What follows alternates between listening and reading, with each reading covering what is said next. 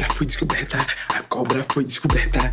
Deus é maravilhoso, Deus é maravilhoso. A cobra peçonhenta tentou bater o jogo sujo e todo mundo tá vendo o jogo sujo da cobra. É a cobra, é a cobra fazendo o jogo sujo. A cobra, a cobra fazendo o jogo.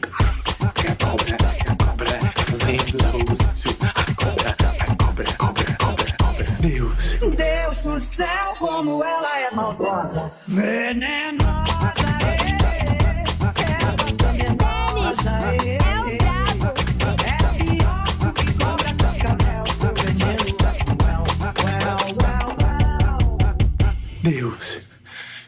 Se eu estiver errado, Deus, me dá um sinal, mas eu sinto, Deus, que eu não estou errado, Deus. Eu vi, Deus, eu vi, Deus, a manipulação, o jogo sujo dela, meu Deus.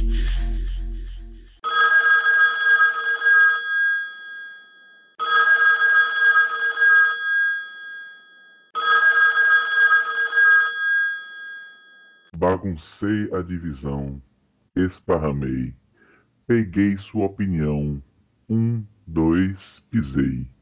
Se quiser conferir, vem pra cá, vê se aguenta. Miro muito bem, enquanto você tenta. Enquanto mamacita fala, vagabundo senta. Já que é pra tombar, tombei. Bang bang. Essa belíssima peça lírica é da autoria da rapper mais querida do Brasil e nos mostra que sim, já estava tudo lá, bem antes dela entrar no BBB. Nós até podíamos não conhecer a escrotidão dessa pessoa, mas certamente já tivemos que conviver com alguém tão escroto quanto ela. A conversa hoje é sobre as pessoas que fizeram com as nossas vidas o que Carol Conká está fazendo com o Brasil. Derreteram os nossos cérebros de tanto ódio e forneceram material para anos de terapia.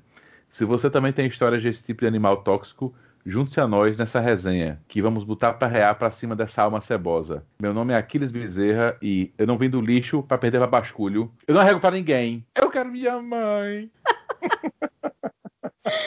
e aqui comigo estão Ula Saraiva. Oi, você quer ser Britney? Pois fique bem quietinho, que Britney ficou bem quietinha quando ela estava errada. Temos aqui também César Melo. Opa! E eu sou claramente o Lucas desse grupo. Caralho. E o convidado especial de hoje, Felipe César. Olá, nunca fui do Chiquititas, mas tenho um coração com buraquinhos. Procure o um médico. Hoje, excepcionalmente, não temos Isabela, porque a autorização de Lumena para ela fazer o parte do podcast hoje não chegou, o fax estava quebrado. Então a gente vai ter que prosseguir sem ela, excepcionalmente hoje. Mas, Isabela, fica aqui nosso, nossos sentimentos de falta. Você foi vetada da prova do líder hoje, mas esperamos você no próximo episódio. Foi silenciada a mulher hétera branca. Se ela é uma mulher branca, é, branca, hétero, cisgênera, ela é uma ameaça. Todos nós. Quer dizer, a minha é, a minha é, a vocês não sei não. A minha não é. Só depende de você. Se você se comportar direitinho. Só depende de mim. Se eu respirar. E aí, vamos lá, vamos falar sobre. Cara, não vai ficar parecendo que Isabela é a nossa Carol Conká, não, jamais. Né? Calma, Gil! E Gil, ai, arrendi! Não, vamos lá, então vamos falar aí sobre, sobre a, a, almas cebosas que já passaram pelas nossas vidas aí.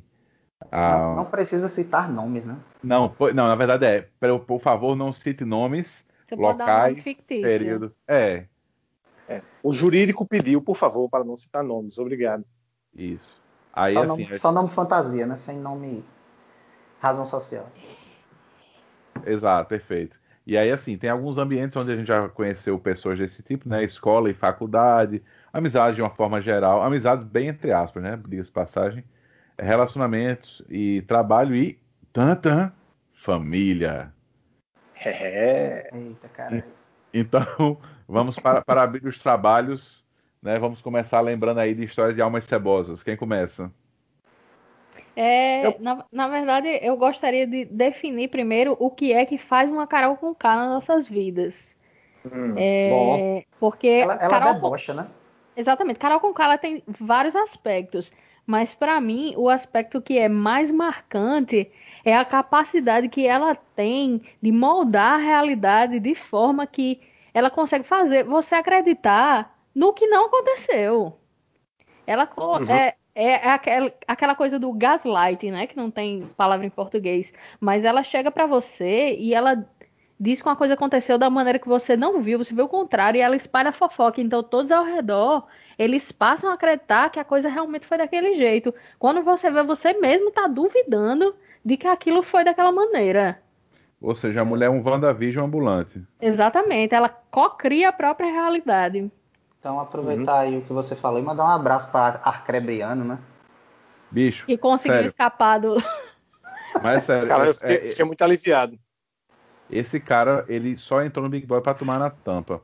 Porque ele não foi, não pegou ninguém que preste, não fez amizade com ninguém, não, não, não, não teve uma festa, um, um anjo, um líder, e levou, e foi, e saiu de, de, de, de vilão do programa porque a mulher inventou uma história sobre ele.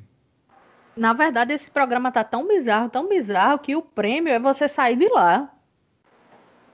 Aham. Quem consegue dar um alívio, né? A gente vai vendo É. o pessoal que a gente, que a gente, que, tipo, que a gente tem mais simpatia, se livrando desse lugar e falando, caralho, ainda bem. É tipo, a galera tá fazendo mutirão no Twitter. Ei, vamos tirar a galera, porque tá muito difícil pra fulano. E Tá podia foda. chamar o Big Brother 21, é edição Caverna do Dragão. Quem sair vence. Então quem é o mestre dos magos? Boninho. Rapaz, de Carol Conká. É, não, a psicóloga Não, não, do não. BBB é o mestre dos magos. Boninho é o Vingador, o mestre dos magos é Thiago Leifert. Ele chega, aparece e diz, ei, vim ajudar, aí vai embora. Bota pra fuder nos cabos e vai embora. Exatamente. E Uni. exatamente. E quem é Uni? Uni, Uni é VTube, que não sabe o que faz, só fica mé. Uni. Uni. Ei, mas vamos voltar aqui. Alguém quer citar alguma Carol com K ou tá todo mundo com medo da represália? Não, não, eu, eu, eu vou falar, mas eu queria só falar um, um- de um aspecto de- da personalidade de Carol Conká que eu acho fabuloso, bicho. Eu me encanto com pessoas que são assim, e vão, vamos ter muitas ao longo desse programa, eu imagino. Que é. Eu, eu sempre fico muito impressionado nas pessoas que são mitômanas. Porque eu não consigo, eu não consigo dar uma desculpa pro meu chefe de não ter respondido um e-mail sem gaguejar três vezes em cada frase. Eu, Pode então, fico- eu crer. fico eu fico maravilhado com a pessoa que consegue, sabe? Chega na minha frente, comeu o pacote de biscoito inteiro, eu estou olhando nos olhos dela enquanto ela come o pacote de biscoito. Aí quando ela acaba, eu digo, você comeu o pacote de biscoito. Ela olha de volta nos meus olhos e fala com a maior tela do mundo. Não, já estava vazio quando eu cheguei. Bicho, eu acho isso um superpoder. Eu acho É, por- porque você Isso, mentir. isso com a camisa cheia de farelo, viu? É, você com a boca toda mentir, de chocolate. você saber mentir já é uma coisa que não é todo mundo que consegue. Mas você ser capaz de ser confrontado e ainda assim sustentar a mentira, às vezes inventar Não. uma maior pra encobrir, é uma capacidade. Aham. Não, e, e- e esse desprendimento que chega a ponto, como, como já aconteceu com ela, de é, é, é, é, contar duas vezes o mesmo acontecimento, de maneiras diferentes, dentro de lugar onde está todo mundo fechado, que, que assim, automaticamente é confrontado com, com o que que é mentira e ela fala assim normal, e, e é isso mesmo. E a partir de agora, do momento que eu falei, virou realidade. Sabe? Tipo, ela é, como a Cris falou, a Wanda sem alterar de fato a realidade. Mas dentro da cabeça dela tá alterado. Pronto, foda-se, acabou. eu, eu, eu fico, eu fico, eu sou, eu sou, eu fico assustado, barra admirado com essa capacidade. Eu acho incrível você assim, incrível. É doença, mas é uma doença incrível. E Não, e ela tem um quesinho de Bolsonaro, né? É, ela não sossega enquanto ela não estiver causando o caos. Uhum. Ela, se- ela se alimenta da- daquela confusão, daquela entropia, meu amigo. Tem, tem, uma, tem uma coisa também de uma, de uma personalidade meio persecutória, né? Toda hora alguém tá fazendo alguma coisa contra ela o tempo inteiro, sabe? Porque tudo tem que ser sobre ela, sobre ela, sobre ela, sabe? Tem pessoas Isso é. também, cara, Isso aí Tem- é coisa da imprensa. É, não, mas tem, tem esse aspecto da, da mania de perseguição. Mas se eu mentisse na, no volume que ela mente, realmente eu ia estar sempre alerta. Uhum. É, eu, vi, eu vi que as pessoas não gostam muito dela, não, assim, que trabalham com ela, né? É, tem, tem essa história aí. Tem as histórias aí, que ela, que ela gosta de ser galadinha com as pessoas, É, né? É, Deve ser isso, aí- complicado, i- né, bicho? isso no Nordeste é conhecido como fulano no ralo merda. É. Ali merda. Exatamente. É, deixa eu aproveitar esse gancho aí do trabalho, porque eu tava discutindo com Aquiles, a gente tava tentando lembrar quem são as caras com K da nossa vida, e eu lembrei de uma, uma pessoa com quem eu trabalhei, que ela. Vou, vou chamar ela de Maria, certo? Maria era chefe de Joana, e Joana era uma funcionária exemplar, fazia tudo que Maria queria, estava sempre lá, tomava muitas das responsabilidades de Joana, que era para Joana tomava muita responsabilidade de Maria, que era para ela fazer, mas ela acabava delegando demais para ficar fazendo porra nenhuma. E aí um dia apareceu uma oportunidade de, de promoção para Joana. E aí um outro, um outro gerente ligou para Maria para perguntar: "E aí, Joana, como é que ela é?"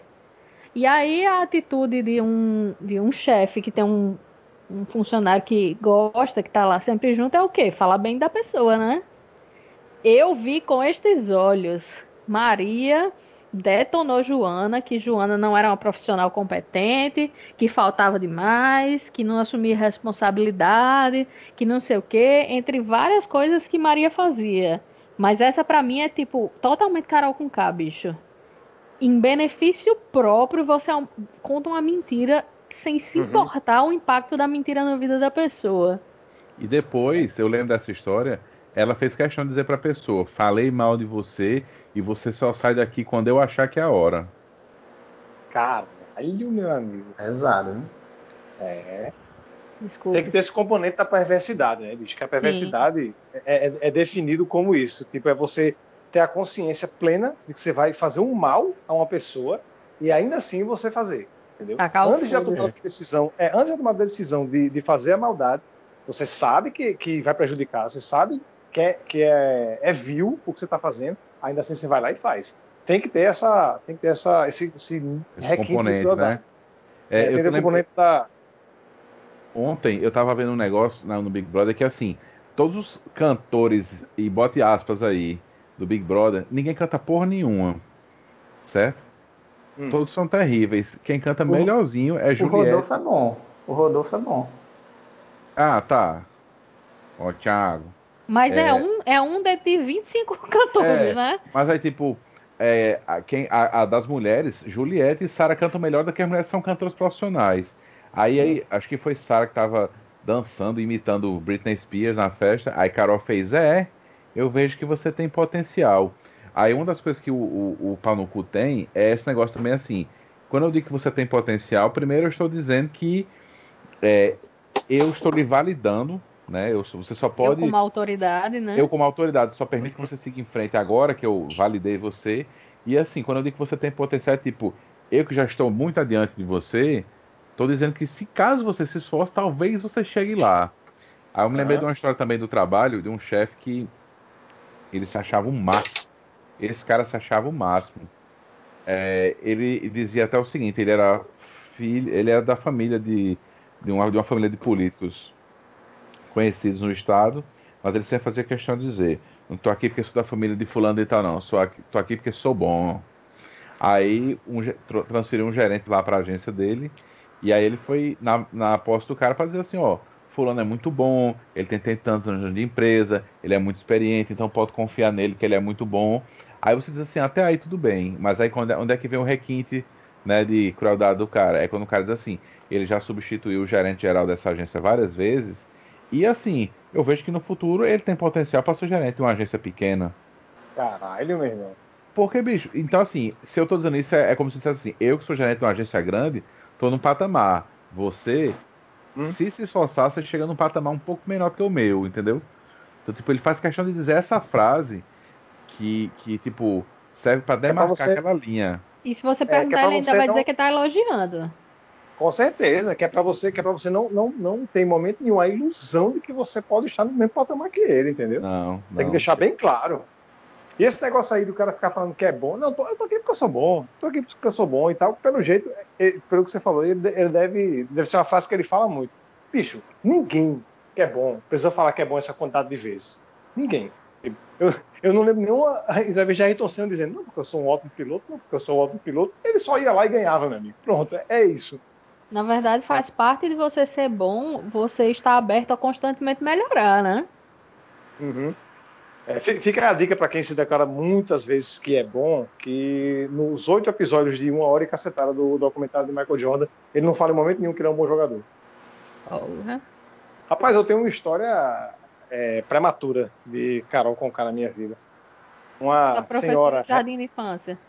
Ah, é, é, é mais, é um pouquinho depois dessa época, mas não era professora, não. Era uma mulher santa da congregação das é, Salesianas do Rio Grande do Norte. Eu estava no Colégio Maria Auxiliadora e durante o meu primário, primeira quarta série, eu fui é, gerido disciplinarmente por uma freira chamada. Aí dá para falar o nome, porque certamente já está sentada confortavelmente no colo do capeta. É... chamada Irmã Valdecíria. Inesquecível, inesquecível. Que ela tinha esse poder de alterar a realidade. E com a crueldade, isso aí muita gente faz, não é, não é nem uma coisa que é só dela, é de você contar uma outra versão dos fatos na frente da criança, porque a criança é uma porra de uma criança, né? a criança não, não- tem voz, não tem vez, não tem porra nenhuma, tá aqui para ser educado, entendeu? Então rolava muito isso. Tipo, a pessoa fazia uma merda na sala, sei lá, eu fazia muita merda também, isso aí tem, tem que reconhecer, mas sei lá, eu jogava o estojo do meu coleguinha e pegava na cabeça do outro coleguinha, e esse coleguinha chorava e tal, ia lá para a irmã Valdecília. Sim, ela me deixava ajoelhado no milho, né? Porque era assim que aconteciam as coisas, né? Na, na, na época. E era normal, né? Tudo bem. Ora, não, não tinha palmatória, né? Tá reclamando de quê? Vai reclamar de ajoelhar no milho? Me Não, mas senti você tá- tão jovem Você tá agora. exagerando, né? Não, não, não, não, não, não tô não. Eu tô falando sério. Eu tô Como é? Ajoelhava no milho na década de 80? Na década de 80, na década de 80. A gente Rapaz, passava eu coordenação. Desculpa, eu, Caralho. eu, eu fiquei desatento aqui, eu pensei que você estava falando do nome da Rosa. Não, não, não é né? não. O, o, mosteiro, o mosteiro medieval. É, mas pior Foi- que eu não duvido, não. Foi na Não, década de não. 80 isso? Foi é, entre os, precisamente entre os anos de 87 e 91. Eu- eu- Do que, é que eu ia reclamar, né? Eu não, não, não precisava usar o silício, não precisava me autoimolar. Quer ia reclamar de ajoelhar o milho? Não, não ia, né? Mas o pior não era isso, não. O pior era a parte psicológica, porque você ia lá e ficava rezando no milho e tal. Aí depois, quando sua mãe era chamada na escola, na sua presença era contada uma versão muito mais escabrosa do que você tinha feito. Na versão, eu lembro especificamente desse episódio do estojo, na versão que foi contada na minha mãe, na minha presença, é, a pessoa que tinha sido atingida com o estojo era uma pessoa que tinha, era uma aluna que tinha problema de visão, a menina usava óculos, e ela tinha dois dias depois dado entrada no hospital. Eu, assim, nunca existiu isso. Dois dias depois ela estava lá com a gente, bicho, trocando papel de carta no intervalo, pulando elástico e tal. sabe? E, e, assim, e, e eu, como criança, ficava ali. E assim, como eu era muito danado, isso aconteceu algumas vezes. Mas essa questão que a gente estava falando antes da, da, da mitomania, da pessoa alterar a, ver, a versão de alguma coisa que você tem plena consciência de que não foi daquela forma na sua frente, como se, se, se simplesmente não existisse, eu conheci através dessa mulher santa, né? Que hoje em dia todo mundo sabe onde é que tá. Assim, quando, quando falou em Carol Conká da minha vida, a primeira memória que, que veio foi dessa pessoa iluminada. Deus abençoe. Oh, Deus abençoe. Conserve e guarde. Aleluia, aleluia, arrepiei. Mas sempre tem esse aspecto de, de figura de autoridade, né? Porque, Ah, por né? exemplo, Carol Conká, ela, querendo ou não, exerce uma autoridade pelo fato dela ser uma pessoa famosa, tem tantos seguidores. E nas conversas mesmo, eu já ouvi algumas vezes ela e Projota falarem em uma hierarquia da casa. Sim, sim. É como a, a história do banco que a gente estava falando, né? Tem- temos nós aqui, e é, é um papo que eles falam muito, né? E o- a- as pessoas que a, a, é, orbitam ao redor deles também falam, né? Ah, não, porque meus seguidores. Ah, não, porque você lá fora, é, é, o seu engajamento, não sei o quê. E assim, não tá sendo bem assim, não, né? Doce ilusão. É, E tu, Felipe, tem alguma Carol Conká aí no trabalho? Já teve? Não pode ter, não, porque ele é o chefe. É. Senão ele é a Carol com K. Quando ninguém é. É. a Carol Conká, você é a Carol Conká. Exatamente. Rapaz, eu lembro. o pior é que no, meu, no setor da minha empresa só, só tem eu como chefe e eu como funcionário. Diga aí. Ou seja, Como é, você, como é que faz para ser Cora com K assim? você humilha e é humilhado ao mesmo tempo. É, essa, essa é a melhor, Então você está seguindo os conselhos do coach de fra- do fracasso, né? Não deixe ninguém dizer que você não consegue. Mostre você mesmo que você é incapaz. Exatamente, exatamente. Diariamente eu me, eu me cobro e me decepciono. Você luta por alguma coisa e ao mesmo tempo recebe o, o, o sermão de que essa não é uma pauta sua, é um BO que não é seu, esse não é seu corre. Esse é um BO individual, que você está usando uma pauta coletiva. Para resignar. É. É significar. Ressignificar. Eu, eu não consegui decorar todas as palavras ainda não, infelizmente. É impossível, não dá, não é. dá, não dá. Rapaz, assim, na minha vida, acho que Carol, Carol com Cas não existiram muito não, assim, que eu, que eu possa lembrar agora aqui, mas é, particularmente na faculdade eu tinha um professor que ele era muito casquinha, sabe? Inclusive eu reprovei na matéria dele quatro vezes. Então talvez, talvez ele seja minha Carol Conká. E quando você perguntava alguma coisa para ele, alguma dúvida na hora da prova, né? Geralmente tem, você lê o enunciado da prova, vai lá e tal, não sei o que, aí você levanta o braço e pergunta alguma coisa para o professor, professor, é assim mesmo, sabe, não sei o que, confirma. E ele simplesmente só falava, siga seu coração. Isso me deixava, isso me deixava muito. Isso me deixava muito puto. E tive que reprovar na disciplina dele quatro vezes para eu conseguir seguir meu coração. E você descobriu que não tinha coração nesse meio tempo. Não, Exatamente. ele descobriu que o coração tava com buraquinhos. Exatamente. Caralho.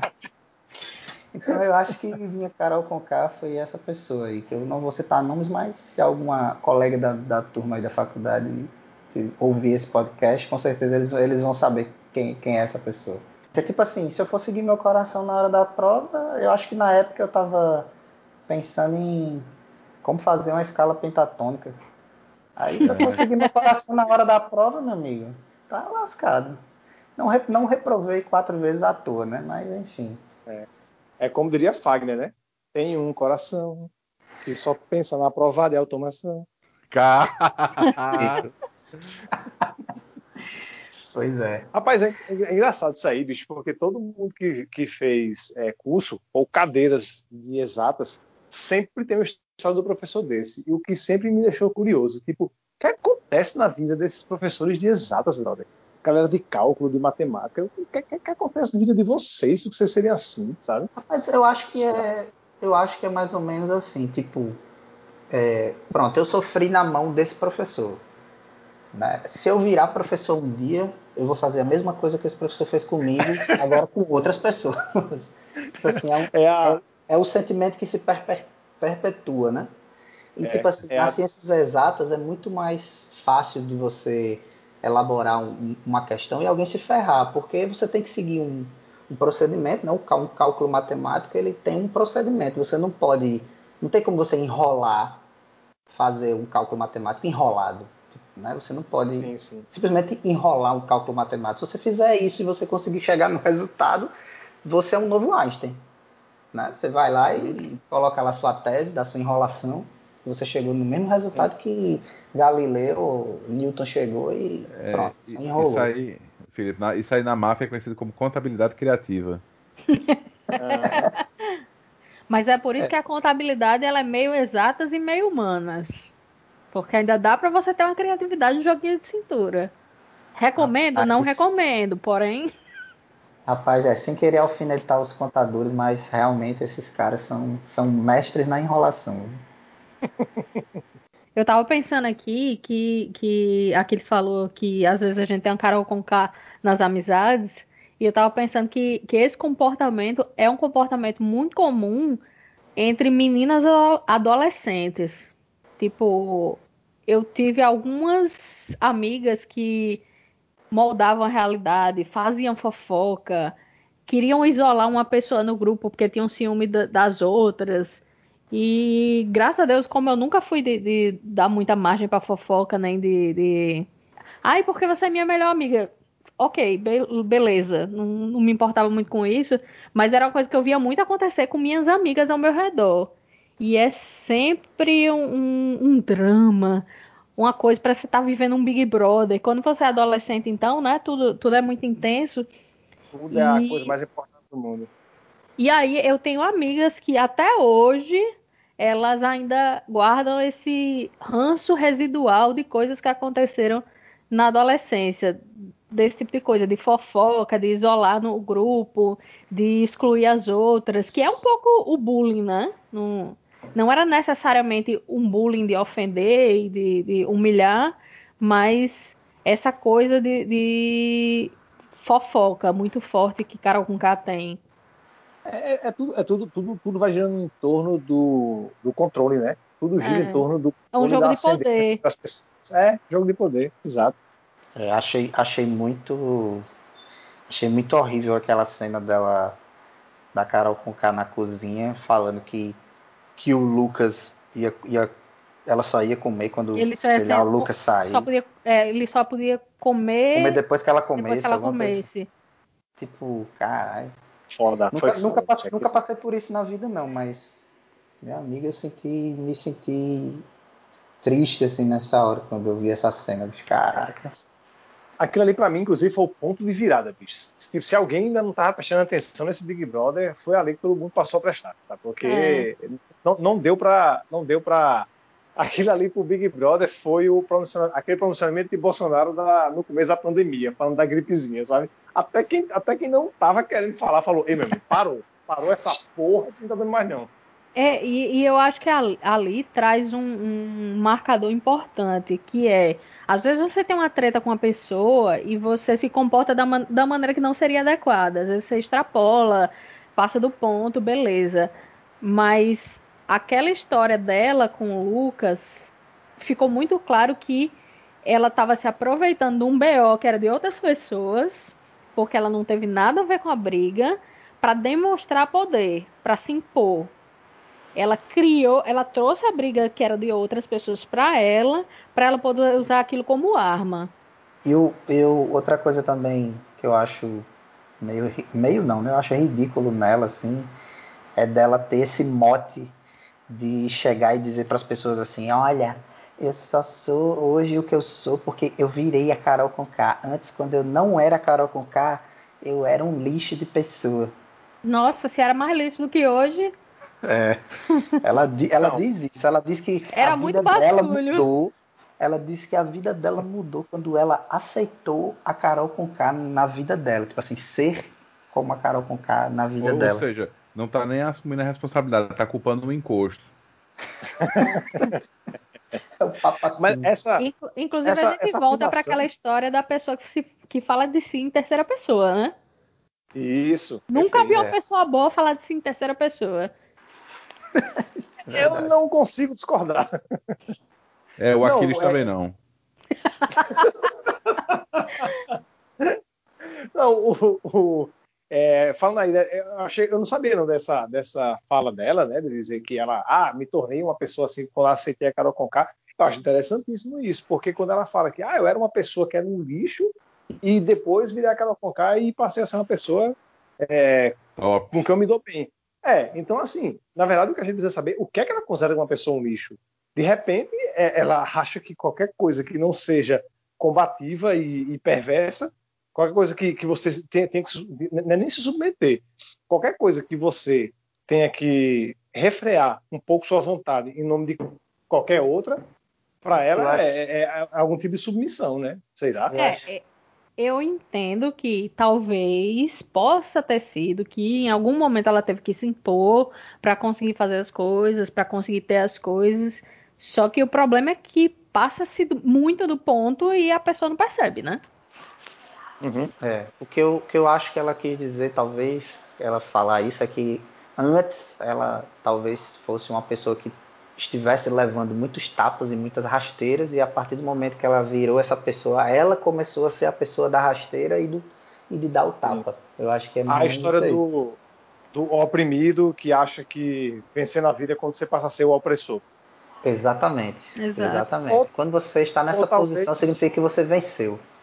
Isso. Ou talvez seja só desculpinha mesmo pra mostrar, pra não assumir que é um escroto do caralho mesmo. Ou talvez seja porque ela tem educação, ela não vem numa região de um povo que fala alto. É. Ah, Braço para Curitiba. É, inclusive essa semana, só para deixar claro, é, acrescentou-se ao vocabulário do Reoce a palavra basculho, no mesmo nível agora de mopa e de carpano.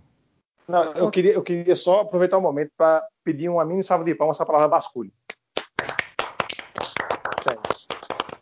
Maravilha. Aquela, aquela sequência foi bonita demais. Basculho. Aí a outra. O, O que é O que é, é basculho? basculho? Não, importa. Depois Meu pensamento, conversa. não vou mudar meu pensamento, não, não vim do, do lixo Não pra vim perder a- pra basculho, meu amor. O quê? Entendeu? Pra perder pra o quê? Basculho. O que, que é basculho? Não importa. O que, que é Não basculho? importa. Justifica Fala o que eu que é quiser. basculho. O Vou que seria fazer o basculho? Não importa. Seria? Não Não vou baixar minha não, cabeça não, pra não, ninguém. Não vou baixar minha cabeça. Não vou baixar Não, minha não cabeça. estou pedindo pra você Meu abaixar a pensamento cabeça. é Traga um balde d'água lá. Mantenha o seu pensamento. Não assim. aqui pra me resolver com você, tá? Não importa com a entonação de Dona Florinda. Não importa. Exatamente. Não importa. É, Eu é fico, só faltou eu ter dito. imaginando se um natalense chegasse e dissesse: Você, em vez de basculho, chegasse, você é uma galada. é, Ixi, pode Qual crer. seria a repercussão? Rapaz, só não foi melhor aquela cena, porque na hora que ela tivesse dito o que é basculho, era pra ele ter mandado basculho é rolimã, como tu e tua irmã. Ou como, ou como disse Lucas Rapaz. Inutilismo, o que é basculho? É meu pau na roupa de mergulho. Pois é. Algo nessa linha aí. É, mas, mas vou ser sincero, eu, eu nunca tinha ouvido essa palavra antes. Eu conhecia, eu conhecia essa palavra, é, eu, eu conhecia o significado, mas não, não sabia que usava no, no- é, em Pernambuco. Eu conhecia daqui da região de Siridó. É, eu, eu, eu, eu, eu nunca ouvi essa palavra e também nunca ouvi ninguém de Recife falar essa palavra. Mas enfim, mas, mas fiquei Mas, é, pensando, o Gil ele não é da essa Paraíba, né? Ou É, não? não sei. Eu acho que Inclusive, é essa palavra, essa palavra é perfeita para ser falada pelo povo de Recife, porque se somos nós, a gente falaria basculho. Só que basculho é muito melhor. Muito mais bonita. É. Muito melhor. Não, se fosse a gente, na verdade, em Caicó, não se fala nem basculho, se fala bascui. Que é como a gente fala aqui. Que é Mas a versão seridoense de biscuit. Sacanagem.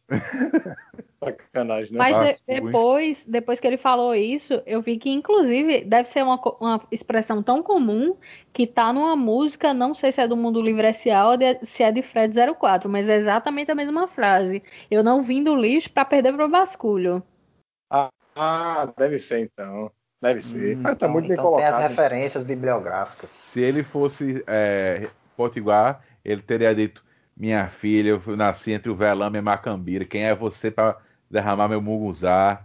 Quem é você? O que é, meu, o que é munguzá? Não importa.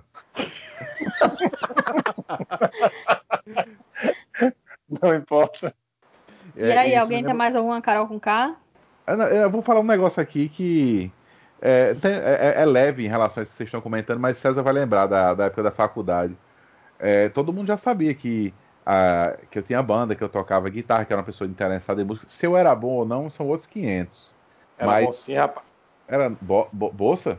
Bom demais, rapaz. Começa Não, essa. não era não, rapaz, era só um rapaz cheio de boa vontade. Mas eu lembro de um cara que esse cara, ele vomitava é, é, o- mitos e, é, é, sobre si mesmo, que uma vez a gente tava falando sobre livros, sei lá, tava falando Senhor dos Anéis. Aí ele falou, livros, é, só leio, do- é, como é? O último que li foi Dostoiévski, mas só leio russo, livros russos, autores russos, só leio no original. É o fresca. Vai tomar no cu, bicho. Vai pra cima de mim. Pra cima de mim. Aí a gente conversando, Essa, aí ele essa sobre. frase é muito maravilhosa, bicho. Essa É. frase pra mim tá no top 3 de, da- do setor 5. Depois eu falo o resto qual é.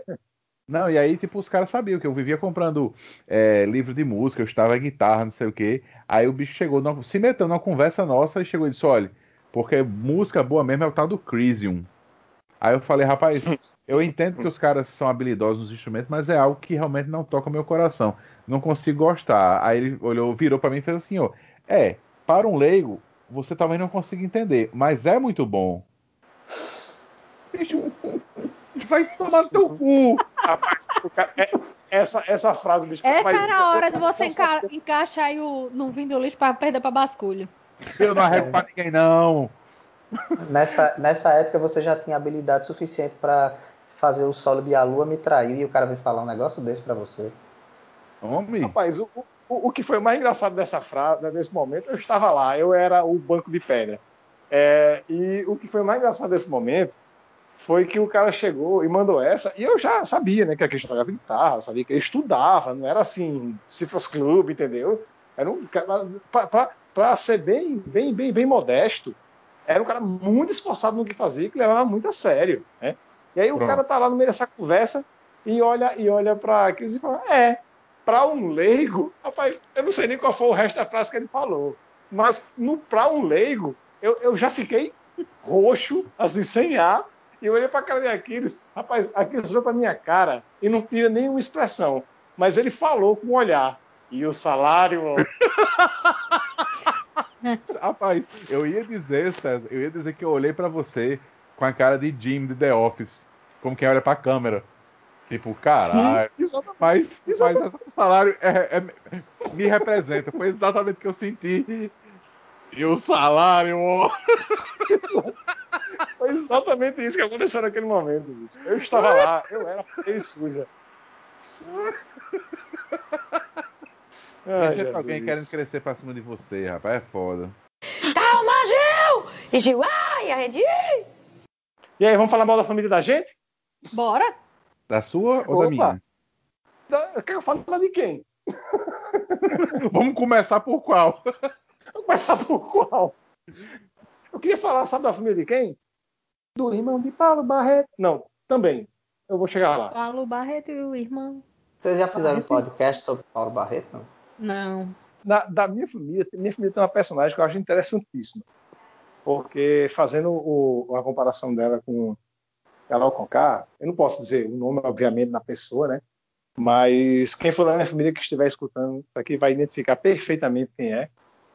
É, fazendo a comparação, ela tem uma característica que eu acho também interessantíssima, que ela não necessariamente tenta obter vantagem para si mesmo da pessoa terrível que ela é. Ela é, ela é aquela coisa terrível na, na natureza, na sua essência, entendeu? Ela é uma Uhum. pessoa detestável, não tem problema nenhum com o fato de ser uma pessoa detestável e não se importa nem um pouco com a percepção dos outros quanto a ela. Ela só nasceu para ser desagradável. Aquela pitadinha de sociopatia.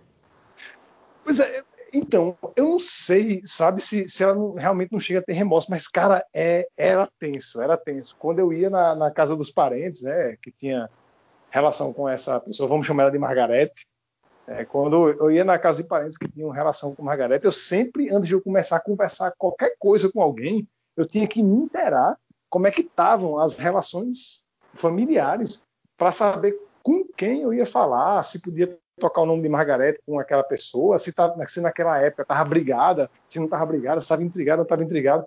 Mas basta dizer que ela, fora esse fato de ela estar sempre brigando com pessoas o tempo inteiro e se intrigando com pessoas o tempo inteiro, Margarete era uma pessoa que era assim. Você chegava lá, ela estava, sei lá, na cozinha tomando um café, aí você passava, opa, tudo bem, Margarete?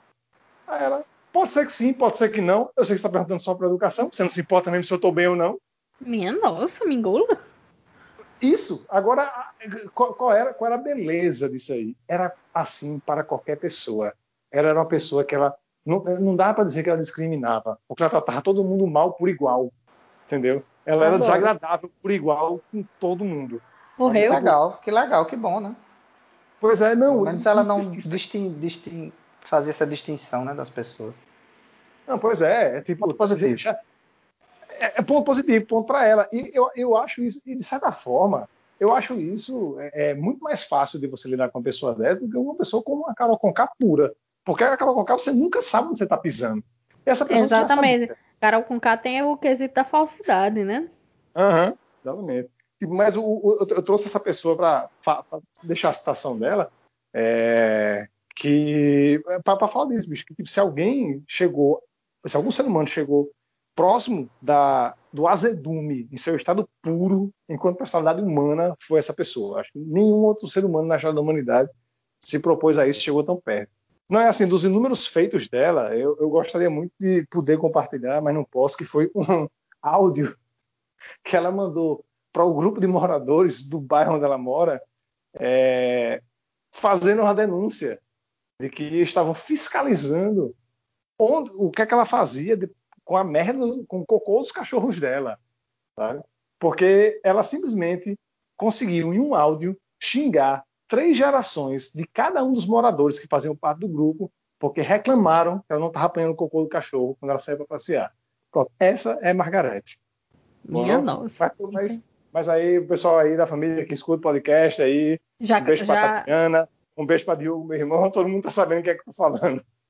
se reconheceu Rapaz. que é verdade, né? Não, Eu não sou nem da família de César, eu já reconheci quem é. Não sei quem é, não. Rapaz, basta dizer o seguinte, Margarete teve uma época que ela trabalhou com meu pai, ok? E aí ela, o meu pai chegou um dia com um carro novo no, no trabalho dele e foi dar uma carona a ela. Aí ele parou o carro, ela entrou no carro, ela era uma pessoa tão agradável que quem conhece meu pai sabe, bicho, ele não, ele não costuma ser tão direto assim com as pessoas. Mas no caso dela, você precisava ser.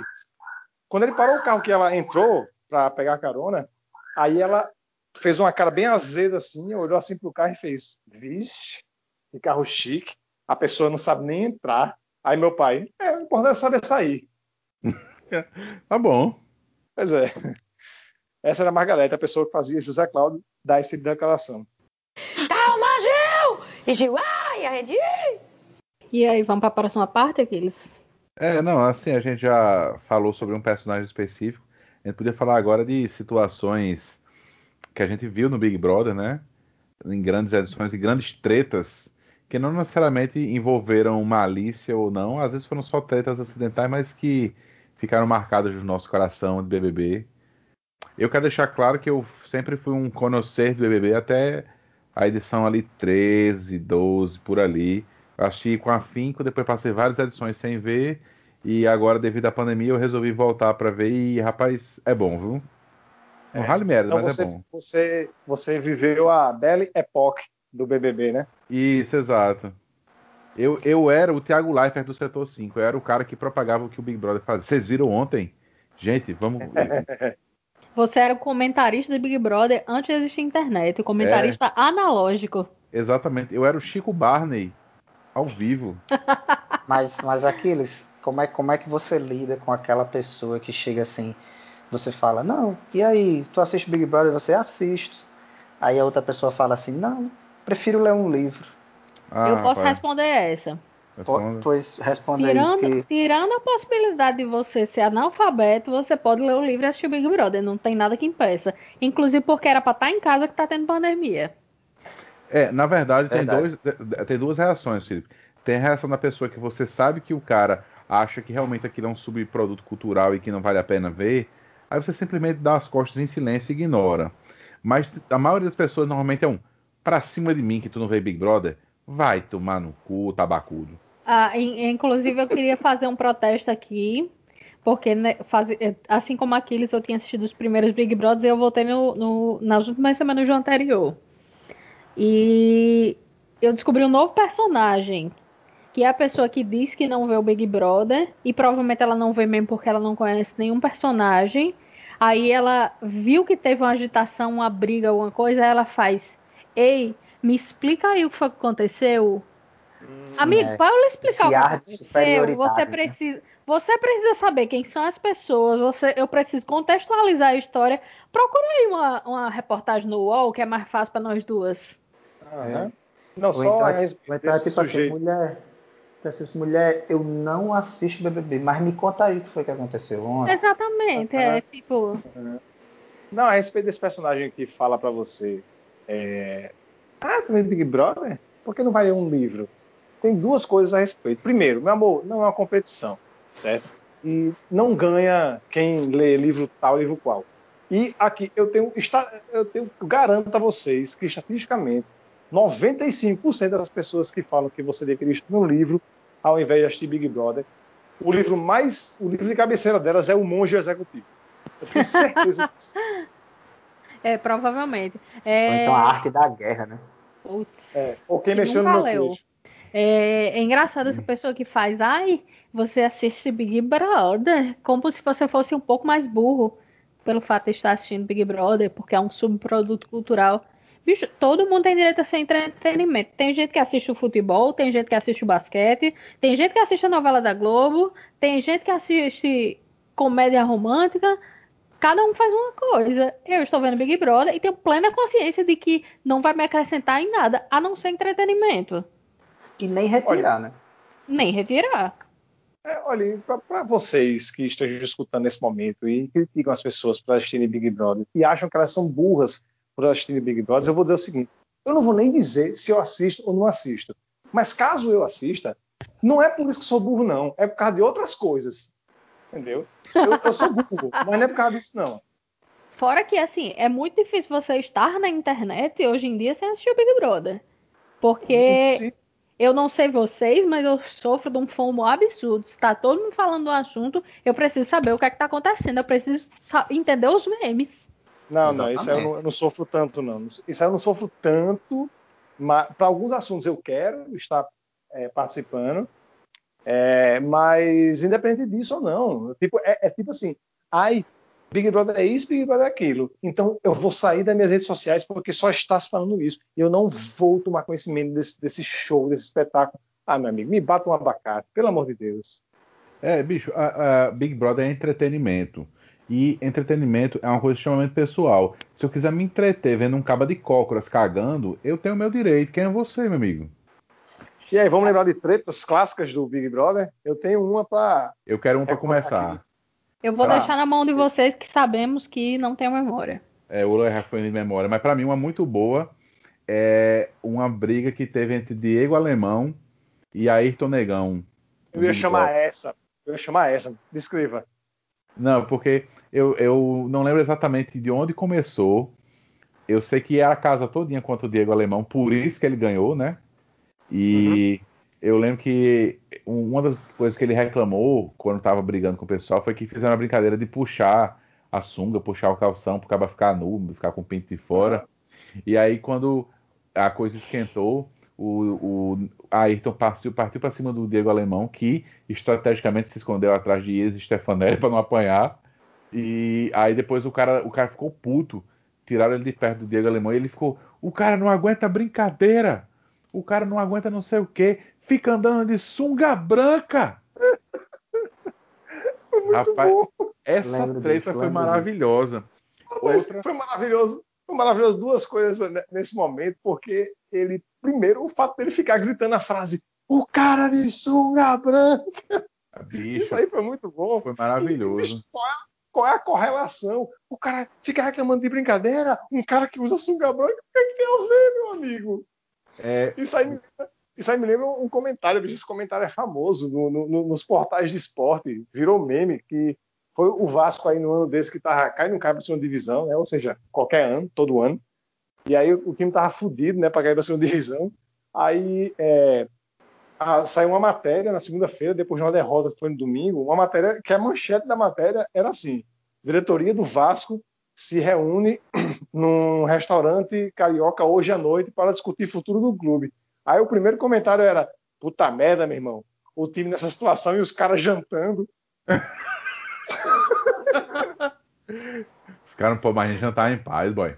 Pois é, pois é, tipo, o cara, o cara não aguenta brincadeira, fica usando suca branca, é a mesma coisa. E, Porra, o time tá fudido, o cara vai jantar, pô, vou ficar em jejum, caralho, pro time ficar bom. Como era o nome daquela novela que terminava com a pessoa ficando congelada em preto e branco? Era a Avenida Brasil? Era? Avenida Brasil. É Brasil. Pronto, Foi a, lembrei foi a outra- primeira, né? Foi a É, primeira a- de muitas. Uma treta maravilhosa do Big Brother, não sei se você lembra, Big Brother 8, que tinha Marcelo Arantes, era um médico, um gordinho de barba, que Lembro. ele gostava de ficar provocando o povo, que eu lembro que terminou um episódio que foi tipo no sábado, que ele encheu tanto o saco do cara que o cara ficou puto e partiu pra cima dele pra agredir. Aí a última cena do, do, do episódio do Big Brother, naquele episódio que, tipo, é um episódio curto, é, era o cara tirando a camisa e partindo pra cima dele. A imagem congelou e aí, Big Brother Brasil, só amanhã você vai saber o que aconteceu. Não! Não! Quer, No final, ah, no, no- quer no final ele não apanhou, não. Filha da puta. é, no final ele acabou não apanhando, não, mas amigo faltou 5 centavos. Isso aí era uma época que era muito boa fazer isso, porque já existia o 24 horas, mas ninguém tinha, obviamente. Uhum. É, e não tinha, não tinha é, rede social para poder dizer o que, é que tinha acontecido. Então a Globo podia fazer essa edição marota e colava, né? Hoje em dia não dá Uhum. mais. É, porque hoje em dia, meu amigo, mesmo que você não tenha dinheiro para pay per view, tem sala do Telegram, tem Twitter, tem. Você vê o tempo inteiro e com vídeos. Pois é. E toda essa Sim. informação a gente usa para quê? Para quê? Para eleger Jair Bolsonaro. Exato. Rapaz, por- e, e- e Não sei se vocês vão lembrar também na segunda edição do Big Brother, acho que foi na segunda. Foi, foi uma das primeiras que tinha aquela mulher que, bate, que bateu as panelas. Puta merda, essa aí foi linda demais também, bicho. Tina, Tina. Eu acho que ela foi indicada no. Sei lá o que aconteceu. Sei lá que sei que ela ficou puta de alguma coisa aí. Eu lembro saiu. porque ela ficou puta porque um boné dela tinha sumido. Aham. Aí ela, aí ela achava que o pessoal tinha roubado. Rapaz, isso aí- isso- essa treta aí, inclusive, é, vale dizer o seguinte, que óbvio que, que ninguém vai minimizar os abusos psicológicos, o- os, as torturas mentais que a gente presenciou, que foram coisas assim, barra pesadíssimas e tal, Uhum. mas nunca, nunca um- um- uma treta chegou, é, é, conseguiu tirar as pessoas realmente, deixar as pessoas descontroladas a ponto de, de reagirem mesmo. E Eu, eu, eu queria dizer, eu queria dar um mérito à Carol com K, porque finalmente alguém conseguiu unir o Brasil numa frente ampla. Sim, aí sim. Isso aí é verdade. Pluripartidária, viu? Exatamente. Todos unidos pelo ódio a Carol com K. É, porque eu lembro que até essa Tina, ela saiu, é, na época era só duas pessoas no paredão, ela saiu assim, tipo, com uns 85%, teve ali 15%. Bicho, se Carol com K vai pro paredão hoje, óbvio que não dá pra chegar em 100%, porque se uma pessoa, uma pessoa votar, não vai ser 100%. Mas, bicho, o 99% é certo. É certo. Exatamente. Eu não espero menos Não. que 99. se sair 99 significa que é 100. Esse 1% aí é, mais de erro. É, Esse 100, 1% o é vagabundo, 100% já dizia é moral. Esse 1% é vagabundo total, viu? Ei, mas Total, mas eu, total. achava, eu achava que Nego Di ia sair, logicamente. Acho que todo mundo achava isso, mas não com, com essa porcentagem aí, bicho. Fiquei chocado. Mas é isso. Não. O gabinete do ódio conseguiu unir o Brasil de volta. O Gabinete Brasil, do óleo. Gabinete do óleo ou gangue do basculho. gangue do basculho. O Brasil está unido em prol do objetivo, que é tirar esse povo daí. É verdade. Sim, outra. Mais ou menos outra... uma coisa. Rapidinho, Felipe. É mais ou menos uma Diga. coisa tipo Biden e Trump. Não é que ninguém gosta de Biden. A gente só quer que essa porra saia, entendeu? Essa Exatamente. merda daí. Tira esse basculho daí, né?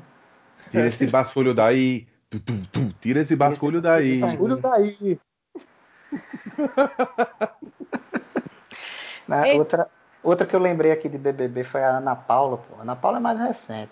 Que ela Foi- ficava, olha Foi ela, olha 18, né? ela. Eu acho. E ela, que aconteceu um negócio doido com ela, tipo assim, ela tinha ido pro paredão, aí, tipo assim, ela tinha sido eliminada, era um paredão fake. Mas essa Ana Paula foi, ela ficou sozinha num quarto lá e ficava observando a casa. Aí ela, ela criou vários memes, tipo assim, olha ela, olha ela.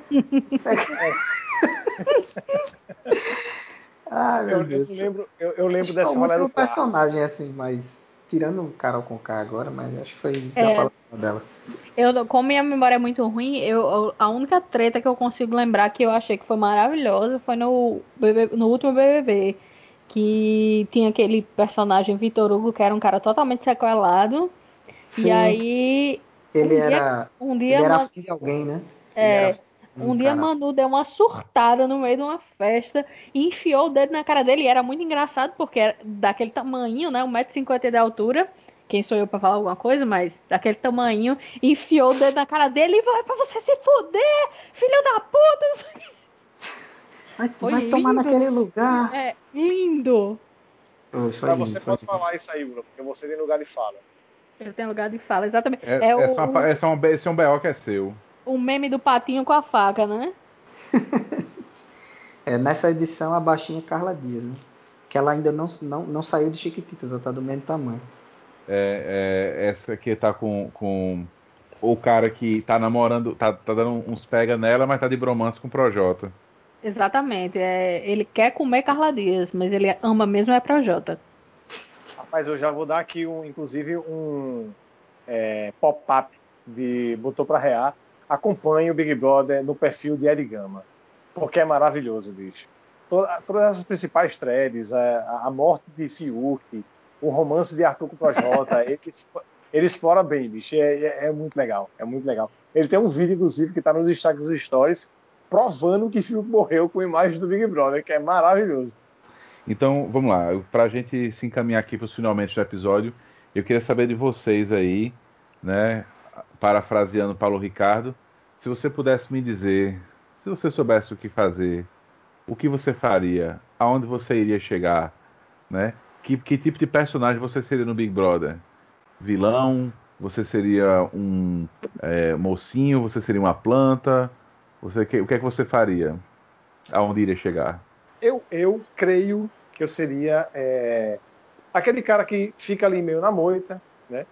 É, fazendo tipo tentando aproveitar mais a situação do que agindo efetivamente, fazendo o jogo, essas porra toda, porque ah, cansaço. Tipo, a vida aqui já é tão difícil, bicho. Você tem a oportunidade para ir, ir para outra vida, você fica emulando tudo que você fazia aqui. Não ia rolar muito, não. Eu ia ser o cara que ia tentar ficar ali aproveitando e tal, mas, meu irmão, quando eu começasse a ouvir o caminhão de bosta que geralmente falam, eu sei que fatalmente eu ia trair essa meu, minha estratégia de ficar na moita. E, tipo, como eu acho que eu não tenho personalidade magnética suficiente para ganhar, eu ia tentar ficar na moita para aproveitar o máximo que desse, ganhar pra uns prêmios lá. Né? É, para ir ficando. Só que em algum momento eu ia ouvir. Pegando os anjos, né? Pegando os anjos ali. É, exatamente, exatamente.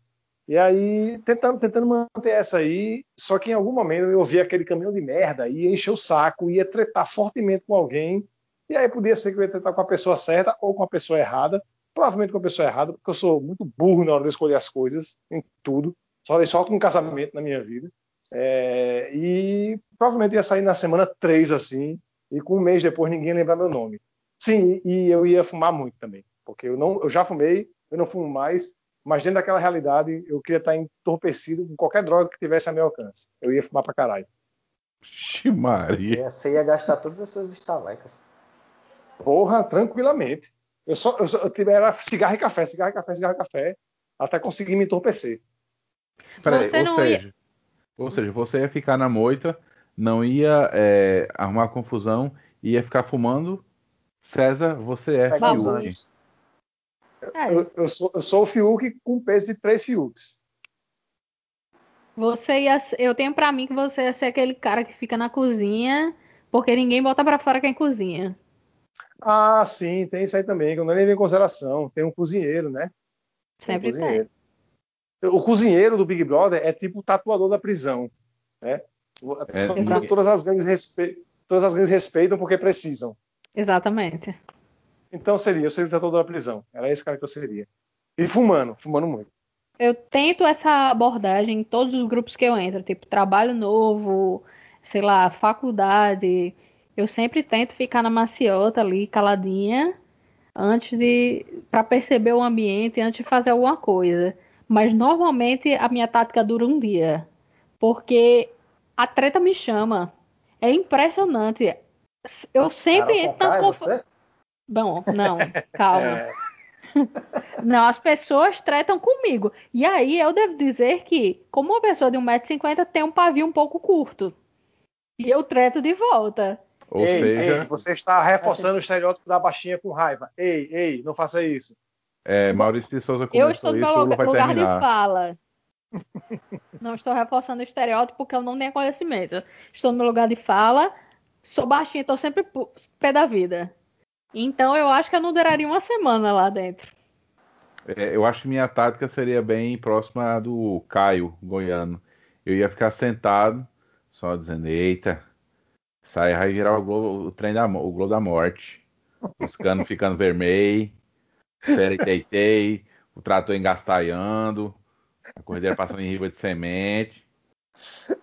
Rapaz, as, as falas desse cara, bicho, é tipo como se ouvir Moção com outro sotaque. É muito Exata, bom. Caralho, exatamente.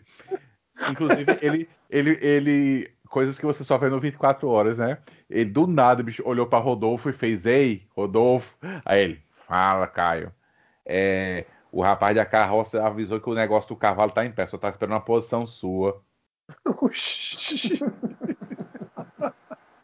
Do nada, bro. Do nada, bicho. Aí o caralho, o cara fez piada de cunho sexual com um cavalo, com o melhor amigo dele, bicho. E, e, vocês, e vocês já perceberam que, tipo, quando eles estão conversando com outras pessoas da casa, eles falam normal, né? Mas quando eles dois estão conversando entre si, meu amigo, tem existe uma interação regional, social ali, que acho que só eles dois se entendem ali, umas gírias, um negócio. Ou é seja, muito engraçado. Se fosse nós dois no Big Brother, era tipo assim, a gente sentado aí.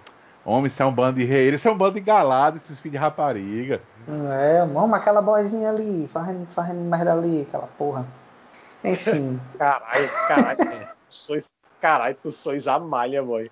Olha, é. é por isso que Julieta é tão boa, porque ela fala um negócio que só a gente entende no Nordeste, é Deus me defenderá e É, ou então, misericórdia. é, é o cara diz assim, pô, aqui tá cheio de gata.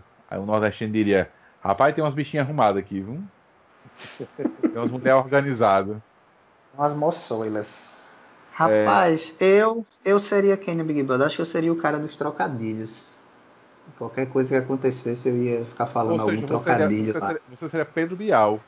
É, Caralho, Mas- pode crer. dentro da casa.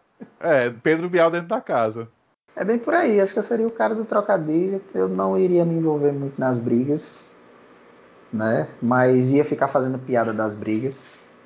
E, e é isso. Acho que é mais ou menos a minha posição hoje nos grupos também de- do WhatsApp é essa. Eu nunca entro nas brigas. Quando tem alguém brigando, eu jogo, eu jogo um, um adesivo no meio, só para só para ilustrar. Bicho, eu, Ah, eu- eu que queria ser muito- mais ou menos assim. Eu queria muito ser essa pessoa que consegue ficar longe da briga, mas além de eu, de eu sempre brigar, o povo sempre acha que eu tô sendo grossa todo o tempo. Então não ia ter como fugir. Porque o povo fica Sim. tudo sensível, né? Você fala um negócio assim meio atravessado, ai, que fulano foi grossa. E é uma coisa que eu tava reparando, que o povo diz, ai, Juliette, a expressão dela não corresponde com o que ela fala. Aí eu comecei a observar. Ela fala como é super comum pra gente, eu não sei se é incomum em outros estados, eu imagino que talvez seja, mas ela normalmente faz piada com um rosto sério. Que eu não sei se o povo conhece, chama sarcasmo isso aí. É e fica verdade. todo mundo ofendido. Pronto, eu ia ser essa pessoa que todo mundo ia desgostar porque tava sendo bruto o tempo inteiro. Tem um Mas que- um que ficou? Se, se isso aí, se isso aí fosse ser uma- um, um- um desqualificante no Big Brother, eu tava fudido, bicho, porque um dos, um dos meus maiores predicados é, é- é o fato de, de ninguém nunca saber se eu tô falando sério ou não. Que aí tem duas possibilidades. Ou eu tô sendo toda hora irônico, o que é bem grave, ou eu não estou sendo, o que é mais grave ainda. Viu? Teve, uma- teve um negócio que eu achei a cara de Isabela que Juliette falou esses dias, que ela foi dormir do lado de Vitube. Aí Vitube pegou o, o, Cobertor. o cobertor e botou dois cobertores. Ele, meu Deus, estou morrendo de frio. A resposta de Juliette, com a cara mais lavada do mundo, foi: é, Vou dormir, mas quando chegar esse frio do Alasca, aí tu me avisa, viu? Isso é a cara Isabela, bicho. Pronto, aí, aí ela falou com a cara bem, bem tranquila, e aí o povo deve ter achado que ela foi grossa, mas não, ela foi só engraçada, entendeu? Aham, aham. Fico imaginando se o pessoal ia me chamar de, de Felipe dentro da casa ou iam criar um apelido pra mim, tipo Arcrebiano, que saiu como Bill. Mas foi ele mesmo que deu esse apelido. Não, É. por favor, por favor. Se você se chamar Carbiano, arruma um apelido. Por favor, por favor. Caralho, não, mas. Mas Bill o pior, que o nome dele era tão bom que eu não sei aí na casa de vocês, mas aqui em casa, o grupo ali dos homens bombados ficou conhecido como os arcrebianos. É porque são quatro homens iguais, os caras bombados, tatuados, barbudo. Aí é, é- é o grupo dos arcrebianos, tem quatro cabos igualzinhos, não sei É, é. aí era os dois Caralho. arcrebianos sertanejo, o arcrebiano Só e o arcrebiano galego. Caralho, isso falta parece andarem de samba canção e mocassim. Não, não, não, não. Só falta eles andarem com a sandália gladiadora, bicho, porque isso aí é o nome da novela da Record. Josué e os Arcrebianos. É, ou é, então, nome, é nome de banda dos anos 80. não, é, é- é- como é que chama? A fase 5 da Marvel vai ter como vilão a raça dos arcrebianos. Do planeta Bill, né? Do planeta Bill!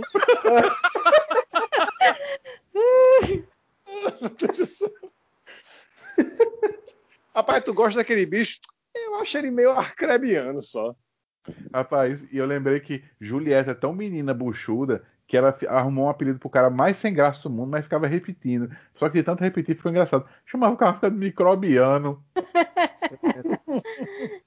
Agora você falou uma palavra aí que a galera também não ia entender se, se rolasse isso no BBB, no BBB. Menina buchuda. Você chegasse, chegasse numa confusão e dissesse, você é um menino buchudo. Pois Que é. isso? Não, Não. importa. É, legenda. Você está sendo gordofóbico. Não, não, você não entendeu o conceito de menino buchudo. Não, não entendeu. Você ia ser cancelado na mesma hora. Eu, ainda tô- eu ainda- eu ainda parei nos arcadianos do planeta Bill.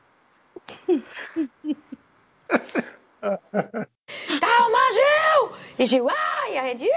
É, eu acho que chegou a hora da gente encerrar o episódio.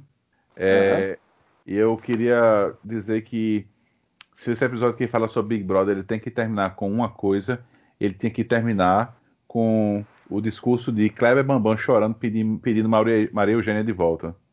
Ah, lindo demais aquilo, bicho. E ele ainda Eu- eu- fala: eu sou- Eu queria minha boneca, ela não fez mal a ninguém. Ela não fez mal a ninguém, bicho. Isso, aí- isso- isso é de partir o coração, bicho. Tipo, Bicho, isso é. no filme da Eu Pixar. teria ficado surpreso se ela tivesse feito mal a alguém. Rapaz, seria uma assombração. Ia ficar muito preocupado, na verdade. Pô, meu boneco representa muito pra mim aqui na casa. Eu queria meu boneco, entendeu? A Maria Eugênia, ela tá há 45 dias ali, não incomodou ninguém. Eu coloco ela no canto aqui. Mas pra mim ela representa muito aqui. Pô, nunca nem, nunca nem chorei aqui, velho. Hoje eu tô chorando.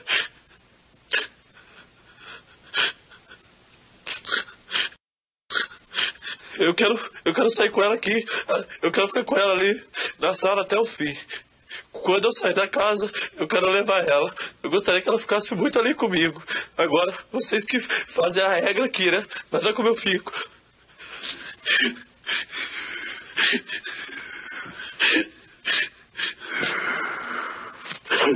Ai, meu Deus do céu. Que fim vai dar isso?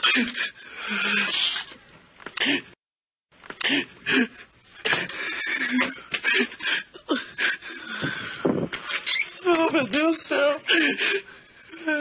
Falta cabeça. Oh, meu boneco.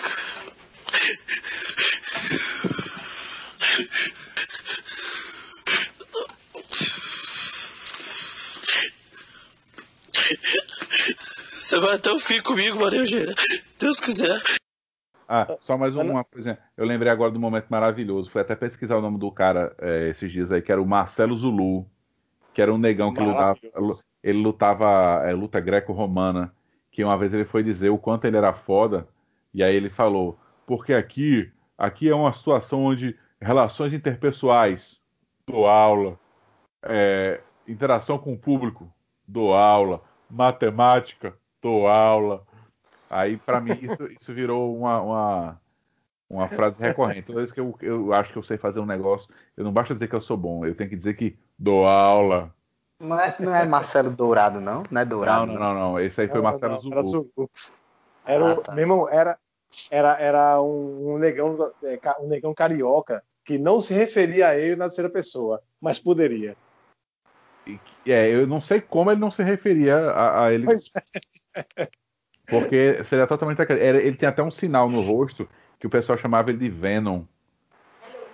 Aí era. Ele- ele- se você olhar e procurar ele no Big Brother agora, ele parece uma versão de Kratos do, do, do God of War. É, por aí. Por aí mesmo, exatamente. Inclusive, você falou sobre é, é, Marcelo. Marcelo Dourado, que esse sim, o maior participante de todos os tempos do BBB. Grande personagem. Grande Ganha. personagem. Ganhou, ganhou, foi expulso uma vez, depois ganhou outra. Pois é, ele você ver ganhou, como a galera da, da, da, da cultura do cancelamento não aprende, né? Porque lá, tipo, há 10 anos atrás, quando ele participou daquele segundo BBB, ele era o cara que não era progressista. Mas o que aconteceu com ele? Ele foi cancelado dentro da casa. Uhum. E o que é que o público, o que é que o público fez? Ficou do lado do cara. Galera do cancelamento, aprendam. Ninguém curte cancelamento, só vocês. Ninguém curte cancelamento. Ninguém. Inclusive, estou vendo aqui no YouTube que tem um vídeo de Marcelo Dourado maravilhoso. Tem quase um milhão de visualizações. É ele brigando com a Angélica no BBB 10, que foi o segundo que ele participou, que foi o que ele ganhou, onde o título do vídeo é Vai tomar no cu, Angélica, X9, traiçoeira dos infernos. Cara, é isso. Belo, belo, belo título, Belo mas título. não concordo porque foi um spoiler. É verdade. É, É verdade. mas, mas, é, mas, Felipe, o que importa não é o final, é o como se chega lá. O que importa é ser ou não ser. Vamos fechar aí o episódio com botou para rear e vai te rear, que ficamos combinados na edição passada que seriam coisas alheias ao episódio, pode ser, mas eu vou, vou fazer uma exceção e vou citar coisas do Big Brother. Meu vai te rear vai para pessoas que, que, na verdade eu estou repetindo o mesmo vai te rear da semana passada. É, de novo, meu irmão, deixa o cara de novo, tudo que é feito naquela casa, vem aquela mulher da, da Lumena apontando o dedo, dizendo: Isso é seu, isso você pode fazer, isso você não pode. Me deixa em paz, me deixa em paz. E o meu botou para rear foi uh, dessa semana aí foi Gil do Vigor, porque ele, ele respondeu a, a Pouca como um verdadeiro baitola nordestino deve responder: brabo, brabo. E disse, né? Como foi? Eu não vim do lixo para perder para basculho. Batendo palminha. Batendo palminha, que é o melhor. Que é o marcador do gay nordestino. E gritando. Bate palminhas. Tá, então, continuando aqui, o momento botou para rear e vai te rear. O meu vai te rear é contínuo ao de Aquiles, mas por uma outra ótica. E é o seguinte: é, meu vai te rear é para como a visão geral sobre a militância vai sair de, dessa lição do Big Brother. Porque é, nós que somos do campo, quer dizer, estou me em todo mundo, nem, nem sei ao certo, mas enfim. É, quem é do campo progressista tem uma visão X sobre a militância. E já, já sabia, já antes dessa lição do Big Brother, que existe a militância eficaz e a militância ineficaz, que existe, existe time, existe oportunidade, existe uma forma correta de você fazer a, a militância e uma forma errada, né? E mas para quem é dirigido o Big Brother não é para gente do, do, do, campo do campo progressista que tem já um nível mínimo de politização, não é para a opinião geral, o público geral, né? E muitas, muito, a maioria do público geral não sabe ao certo o que é negócio de militância e muitas vezes tem uma visão deturpada né, do que é a militância. E para mim, essa edição, principalmente na personagem de Lumena e tudo que ocorreu e da maneira como ela se inseriu, foi uma bela de uma propaganda negativa da militância em geral. Vai, é, ela, da maneira como ela se posicionou o tempo inteiro, deu margem para pessoas é, não politizadas olharem para aquela personagem e dizer, tá vendo, ó, militância é isso aí, ó. É assim que essa galera da militância age. Exatamente. E fica, pois é, e fica, acaba que a opinião média, exato, e acaba que a opinião média vai reforçar uma, uma ideia que já é meio incipiente ali de que militância é essa coisa chata, insuportável, intolerante, é, não aberta ao diálogo que essa pessoa é. E não é nada disso. Então, assim, meu vai te é para isso. É para como a visão geral sobre a militância vai sair BBB. E eu, como sou uma pessoa que cuja militância é uma coisa que, é, para mim, é cara, bicho, isso me entristece realmente profundamente. Sendo bem sincero. Sabe? Mas, enfim, acho que passa isso aí e torcer para ir para, no final, ir para um lugar melhor. Nem que seja no além. E o momento botou para real, eu vou dar para ilustradamente Thiago Leifert. Porque, bicho, eu não sei se é em toda edição, não sei se é nessa especialmente, mas ele tá muito galadinho nos comentários, bicho.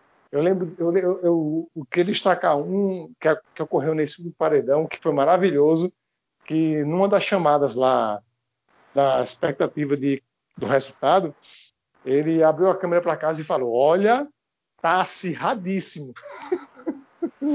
e aí eu achei, eu achei isso muito bom porque o próprio o próprio é, é, é, é o nome do cara agora, Nego o quê? Nego, Nego, Nego Di. O próprio Nego Di ouviu ele falando isso, racialismo. Eu fico imaginando o cara depois, bicho. Depois que ele sai, que ele recebe a notícia que foi 90%, aí ele, ele, ele indo, indo, indo, indo pro hotel na van da Globo, né? Se dirigindo ao hotel e lembrando de agora falando, tá acirradíssimo e pensando sozinho. Filha da puta. eu fiquei me divertindo sozinho. Eu fiquei me divertindo sozinho pensando nisso aí. Então, o, o Botou para Real vai para Thiago Live e seus comentários galadinhos. Inclusive, Nego Di foi o, foi o comediante que não fez piada, né? Foi o comediante que matou o riso. Pois é. Contra a serotonina, nego Di. Pode crer. Rapaz, acho que o momento. Como é que é? O momento. Vou te rear e. Como... Vai, vai te rear e botou pra rear. Certo. Não, acho que o momento que botou pra rear, eu vou, eu vou com Aquiles aí, vou com, eu vou com Gil. Acho que. Não consigo lembrar de, um, de alguém que, que tenha realmente colocado pra rear que não fosse ele. E o momento vai te rear é pro governo brasileiro, porque acabou as vacinas. Porra, meu irmão. Obrigado, muito obrigado. Esse aí, é, é um- que- é- esse aí é um, não é, um, é, é que nem o Oscar, não é um prêmio anual. Isso aí é pela obra da carreira, né? Exatamente. É um, Conjunto da obra. É, pelo- Conjunto. pelos últimos dois anos e dois meses. pelas, pelas contribuições para a sociedade, né? É. Bicho, isso aí é muito foda porque é assim. Ah, vai começar a vacinação. Eita porra, ó. Rapaz, a gente não tava pronto não, ó. Isso aqui. Tá, meu irmão, tá bom, tá bom, beleza. Cagou, cagou, mas beleza. Arruma aí. Tá, beleza, vou arrumar, vou arrumar. Aí começa a arrumar. Aí um mês depois, ei, galado, sabe o que é? Porra, meu irmão, não é possível, brother. Em um, no espaço de um mês, meu irmão. A mesma É. porra. Mas sabe? o pior não foi Foda. isso, o pior foi as, o pior foi as, as, as intrigas antes, né? Do tipo assim, ficou chamando a China de galada, chamando a China de não, Não, sei o quê. E, Rapaz, no o final cara da comemorou, Felipe, o cara comemorou quando a vacina deu errado. É, morreu um cabo aí, se suicidou. Aí ninguém vai comprar tua vacina, não, otário. É foda, é isso que eu acho foda, essa, sei lá, eu, eu não sei uma palavra correta para colocar agora, mas essa dualidade que ele, que ele tem de, de, de gerenciar o, o, o país é, é muito foda, bicho. Um dia ele tá dizendo um Não, é. negócio, no outro dia ele tá dizendo o outro, aí um dia ele diz que a vacina da China é isso, aí no outro dia ele diz que é a vacina do Brasil. Aí realmente Peraí, não, não me vai Você está real. dizendo moldando a realidade tal qual Carol com K? Ah, então parece que nós descobrimos Caralho, quem é já- a grande Carol Então, peraí, desse país. eu- Jair com J. Tafarel! Meu Deus! Plágio, Tafarel. Me tira daqui! Todo mundo! Vai me partir, volta! vai que é eu sua, vou pro Tafarel. paredão! Partiu, eu vou sair! Acabou! Acabou! Acabou! Acabou! Acabou! Acabou!